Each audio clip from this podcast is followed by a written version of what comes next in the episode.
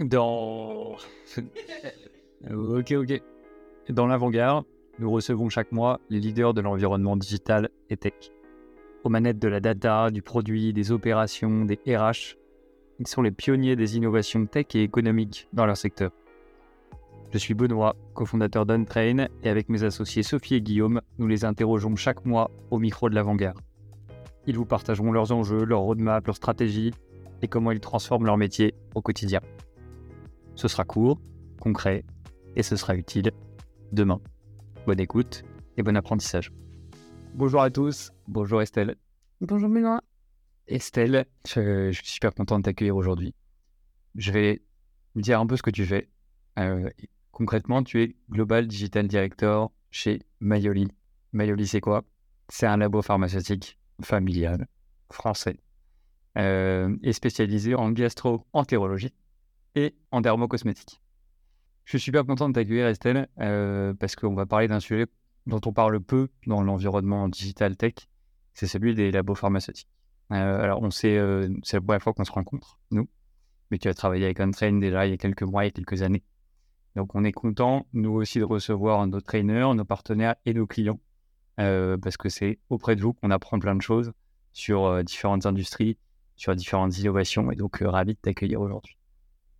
Alors pourquoi j'avais envie de t'accueillir dans ce podcast? Parce que je trouve que tu as un parcours singulier dans l'industrie pharma. Tu as toujours bossé dans cette industrie-là. Si je ne me trompe pas, euh, chez Sanofi, chez Bayer, chez Ipsen, chez Pierre Fabre aussi au début de ta carrière, et maintenant chez Mayolite. Donc euh, je pense que tu commences à bien connaître les rouages euh, de cette industrie-là. Et, et, moi, c'est un, un, monde que je trouve super riche, passionnant, parfois un peu obscur. Et donc, du coup, je trouve ça intéressant euh, de s'y pencher en détail. Alors, c'est euh, franchement, je suis très curieux de cet environnement. Je pense que déjà la mission est belle, euh, la mission de soigner est belle, même si parfois on a tendance à un peu à l'oublier. Et je pense que le, le big pharma, le lobby pharmaceutique peut faire peur. la mission reste très belle et donc je trouve que c'est important de le souligner. Alors ça a été, je pense, bien mis en lumière dans la période Covid. Je pense que c'est tant mieux.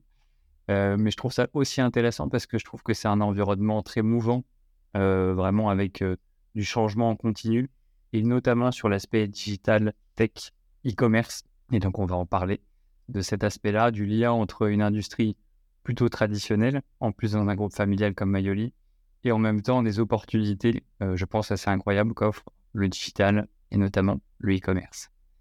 Donc voilà pour une petite introduction. Euh, mais euh, avant de rentrer dans le vif de la discussion, je vais te laisser te présenter. Merci Benoît. Donc effectivement, je suis euh, Global Digital Director chez Mail Spinner depuis juillet dernier, puisque, puisque la branche Ibsen Consumer Healthcare s'est fait racheter par, par ce laboratoire. Euh, mon rôle euh, est de conseiller les 20 filiales euh, que nous avons et qui commercialisent nos produits, ainsi que les laboratoires partenaires avec lesquels nous avons aussi des accords pour commercialiser nos produits sur des géographies sur lesquelles nous ne sommes pas présents. et donc, je suis en contact avec toutes ces personnes-là sur tous les sujets qui touchent au digital et à l'e-commerce en lien avec nos produits OTC de la sphère gastro-entérologique. OTC, est-ce que tu peux nous rappeler? Alors oui, effectivement, OTC, donc ça veut dire over the counter. C'est un euh, statut réglementaire de produit euh, qui veut dire que c'est des médicaments qui sont vendus euh, sans ordonnance. Ok. Et donc, a priori, ce sont des produits, des médicaments que tout le monde connaît, en tout cas qu'on peut utiliser dans le quotidien. Oui, effectivement, et plutôt pour soulager de, de troubles digestifs. Par exemple? D'une diverse ordre que ce soit euh, euh, voilà, des, des, des, troubles occasionnels ou, ou récurring. Euh, ok. Bah, voilà, je, je pense qu'on en aura l'occasion d'en discuter. de rentrer dans le détail de ces troubles. très clair. On va parler aujourd'hui lien entre digital, tech, e-commerce et industrie pharmaceutique. mais peut-être une question préliminaire avant de commencer. On, l'a dit en introduction, je pense que c'est un, une industrie passionnante.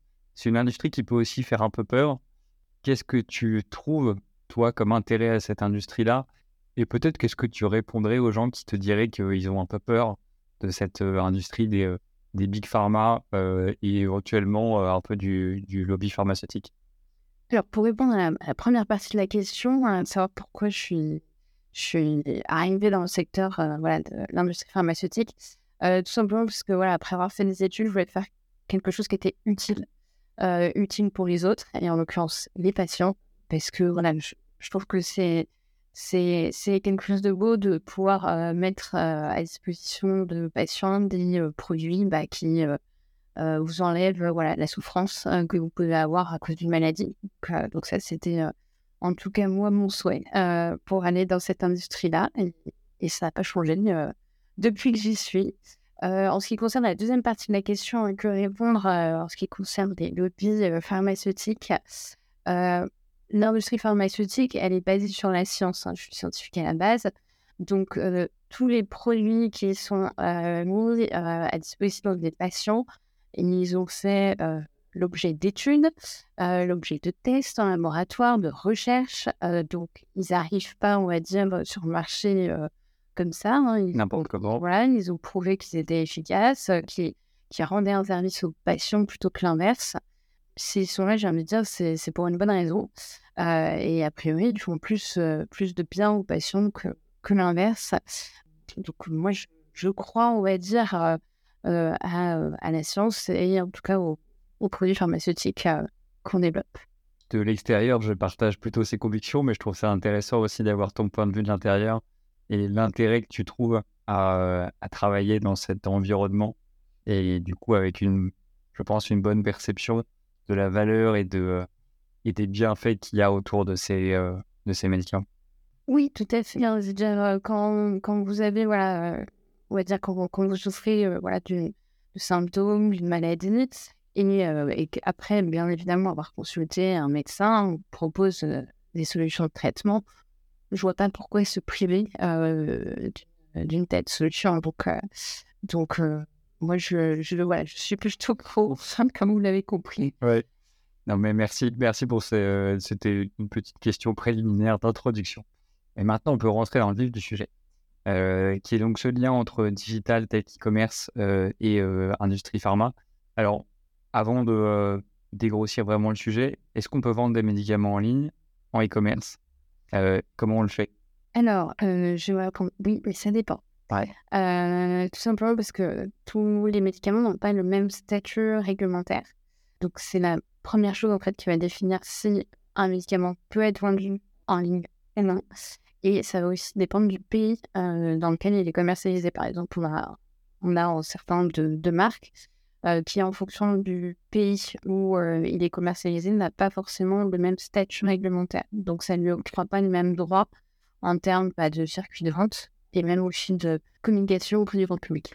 Ok. Et en France, du coup, qu'en est-il? En France, alors il y a certains de nos produits voilà, qui peuvent être vendus en ligne. bien sûr, dans des, dans des sites qui, qui sont en accord avec la législation, parce que la législation se met doucement mais sûrement en place hein, sur, sur ce qui est la vente en ligne des médicaments. donc, à partir du moment où, j'ai envie de dire, de ce côté-là, tout, est, tout est bien en règle, il n'y a pas de problème pour aller acheter un médicament en ligne. Il en existe beaucoup des sites comme euh, cela. Alors moi, je pense que je suis un, un patient euh, encore assez traditionnel. Je me rends en pharmacie pour acheter mes médicaments. Est-ce qu'il y a des, des, sites qui commencent à se développer et qui passent à l'échelle sur la vente de médicaments? Alors ça, j'ai envie de dire, les, les habitudes des consommateurs hein, changent progressivement.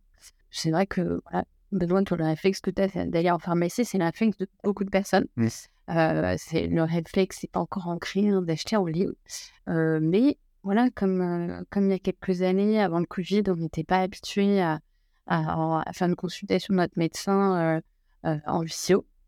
Aujourd'hui, je pense que tu en fais, moi aussi. donc, j'ai envie de dire, voilà, c'est, c'est quelque chose qui petit à petit gagne du terrain, qui, qui peut gagner les jeunes générations mais qui aussi euh, rend des services pour, euh, pour les plus âgés ou les aidants des, euh, des plus âgés, de, pouvoir acheter en ligne et de faire livrer directement chez la personne. Donc, j'ai envie de dire, il faut être présent parce que bah, à partir du moment où ce sera bien installé, si on n'a pas commencé à faire sa place, on aura perdu un peu d'avance. Ouais. Et c'est vous qui développez ces sites e-commerce ou vous appuyez sur des partenaires? Non, non, on ne développe absolument pas de, de site euh, e-commerce de vente directe, tout simplement parce que voilà, c'est un, un vrai métier. Je veux dire, aujourd'hui, c'est pas, euh, c'est pas notre, notre stratégie d'entreprise. Oui. Euh, donc, on est plutôt en contact euh, avec effectivement des pharmacies qui ont décidé d'avoir euh, un pendant de pharmacie en ligne ou euh, des pharmacies en ligne uniquement pour voilà, faire des accords. Ok. J'imagine que dans ce secteur-là, un peu comme dans la restauration, il doit y avoir un enjeu de délai de livraison.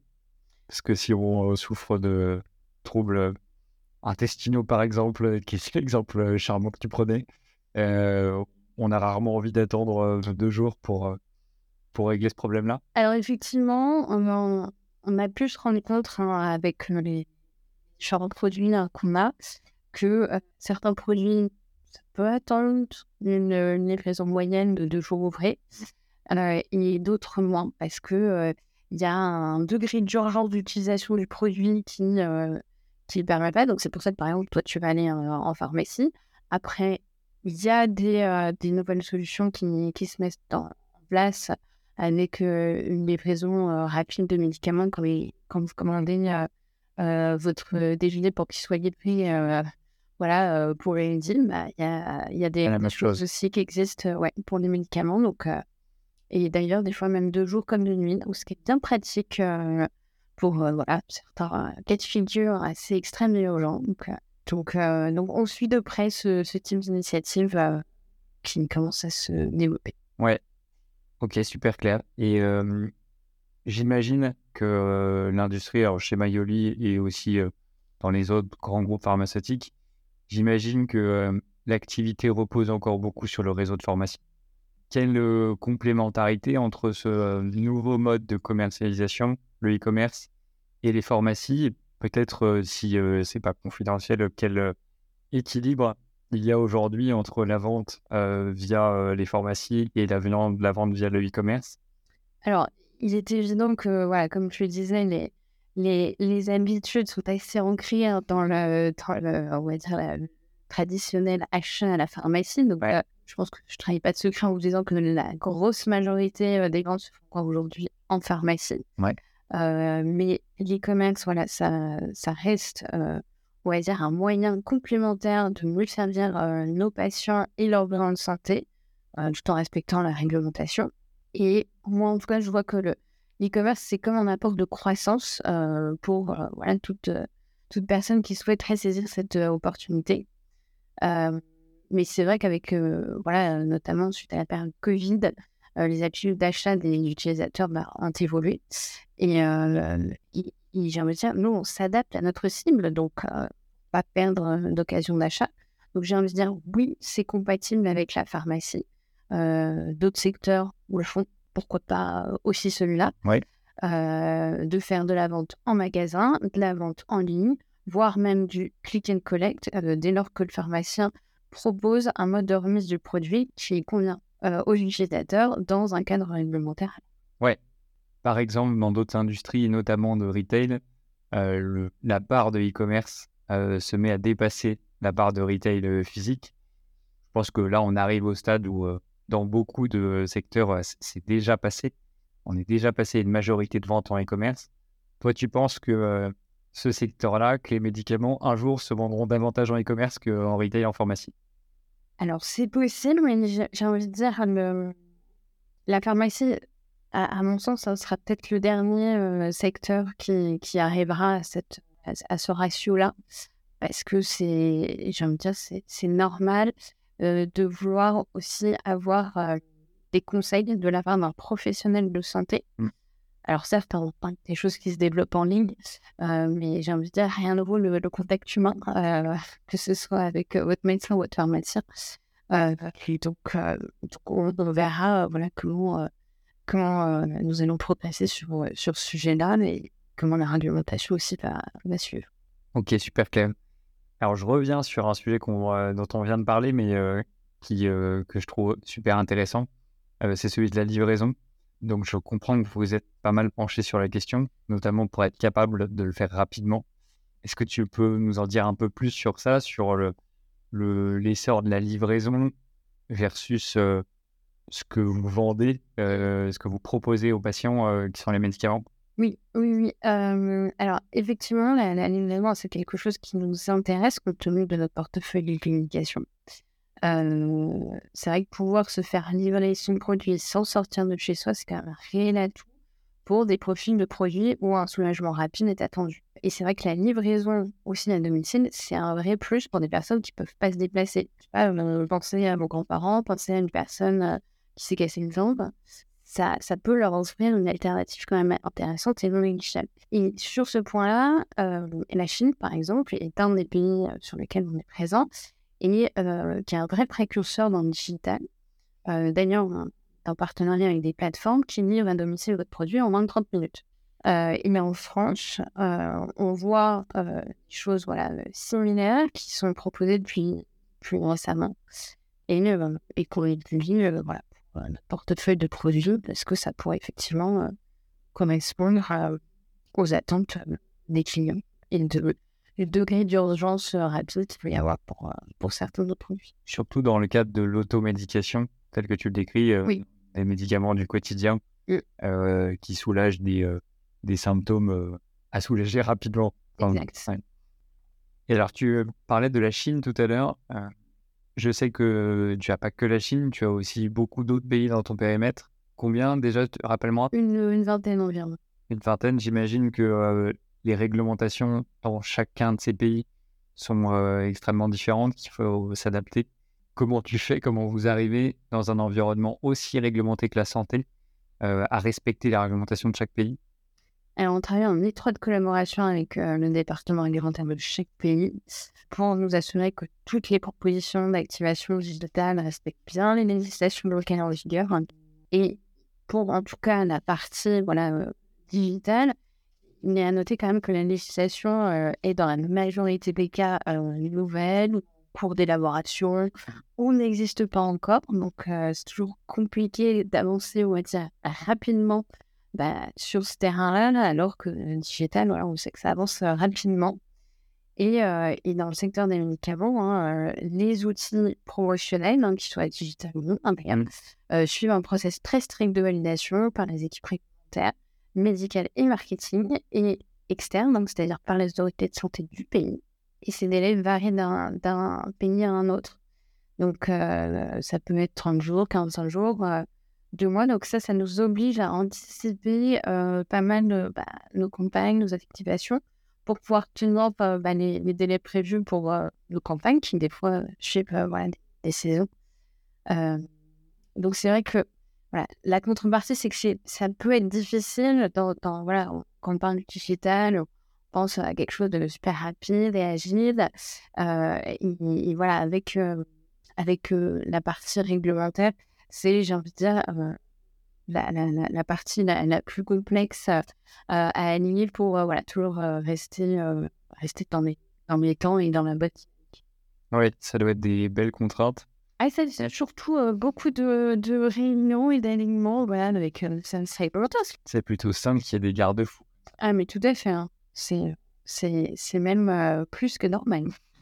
Et si on se projette, euh, tu penses que un jour, à horizon plutôt proche, on vendra des médicaments e-commerce sur ordonnance? Bah, écoutez, ça se fait déjà, si je ne me trompe pas, dans certains pays, comme la Lituanie. Alors, Là-dessus, ça, je, ne- je sais qu'ils le font. Euh, mais après, voilà, je- ça, ça peut arriver à tout instant dans n'importe quelle autre géographie. Et, et c'est ça la beauté de la législation, c'est qu'elle évolue. Euh, et à partir du moment où elle évolue, bah, il faut aussi que nous, on évolue sur, sur, sur les activations digitales qu'on peut proposer, sur, sur les, les partenariats qu'on peut avoir pour justement coller euh, aux besoins euh, des consos et, et aux nouvelles pratiques. Oui, j'imagine qu'en termes de nouvelles pratiques, il va y avoir l'évolution de la téléconsultation qui va aussi euh, propulser beaucoup euh, le- la, la possibilité de vendre des médicaments en ligne, parce que idéalement, dans un process de soins, dans un parcours de soins 100% en ligne, on peut imaginer qu'à terme, pour avoir une téléconsultation suivie d'un achat de médicaments, même sur ordonnance en ligne, Alors, c'est possible. Aujourd'hui, la téléconsultation reste la consultation uniquement. après, voilà, je veux dire, là, c'est, ce, n'est pas notre périmètre, nous, industrie pharmaceutique, hein, de, de, rentrer sur la, suite voilà, de ce qu'il pourrait y avoir dans le parcours que vous décrivez. Ouais. mais on, suit et on est attentif. Ouais. On arrive sur la fin de ce podcast. Et donc, peut-être dernière question, Estelle, si tu pouvais anticiper un grand mouvement d'innovation pour les labos pharma liés à l'environnement digital tel qu'e-commerce, ce serait quoi? L'environnement digital, pour moi, c'est c'est comme voilà, ce qui se passe en magasin, on va dire physique, mais d'une manière digitale. Et je me suis toujours dit, voilà, l'avènement des téléconsultations, hein, on en parlait, et pour ceux qui ont déjà fait, quand vous vous connectez, vous attendez votre médecin. Bah, c'est comme si vous étiez en salle d'attente hein, dans son cabinet. Et en général, quand vous êtes en salle d'attente dans son cabinet, qu'est-ce que vous avez? Par les magazines, vous avez des posters et vous avez des leaflets que vous pouvez lire sur un certain nombre de pathologies et, autres. Et c'est là où, j'attends hein, de, voir, on va dire, ce qui, pourra peut-être un jour être proposé par les plateformes de téléconsultation, de voilà, peut-être proposer une version digitale voilà, de ces leaflets et de ces posters. Aujourd'hui, c'est pas le cas, mais j'ai envie de dire que c'est. Je compare un petit peu avec les plateformes de streaming hein, qu'on connaît, qui au départ étaient sans publicité et qui maintenant voilà, vous proposent des abonnements avec publicité. Donc, je me dis peut-être qu'un jour, ce, ce, sera la même chose, mais, mais voilà, pour l'instant, c'est pas le cas. Donc, peut-être, il faudrait remettre des idées voilà, à d'autres je pense qu'en effet, il y a beaucoup de, perspectives de changement dans cet environnement. Et là, tu en cites une qui semble très réaliste. Et l'impression que j'ai, mais tu vas me le confirmer, c'est qu'on est au, début de la transformation digital tech de cette industrie pharmaceutique. Et donc, je pense qu'il faut rester en veille euh, se, former, s'informer sur ces sujets-là et que ça bouge. Ah, effectivement. Et, euh, et là-dessus, euh, c'est vrai que le, Covid a énormément accéléré cette transformation dans le secteur de la santé au sens large. Et, et j'espère que voilà, ça, n'est que le début de voilà, cette révolution qu'on voit dans le secteur de la santé. Avec un objectif simple, je pense, qui est d'encourager l'accès aux soins de faciliter l'accès aux soins. Oui, tout à fait. Eh ben, merci beaucoup Estelle pour cette discussion. Merci Benoît. Et puis à bientôt. À bientôt.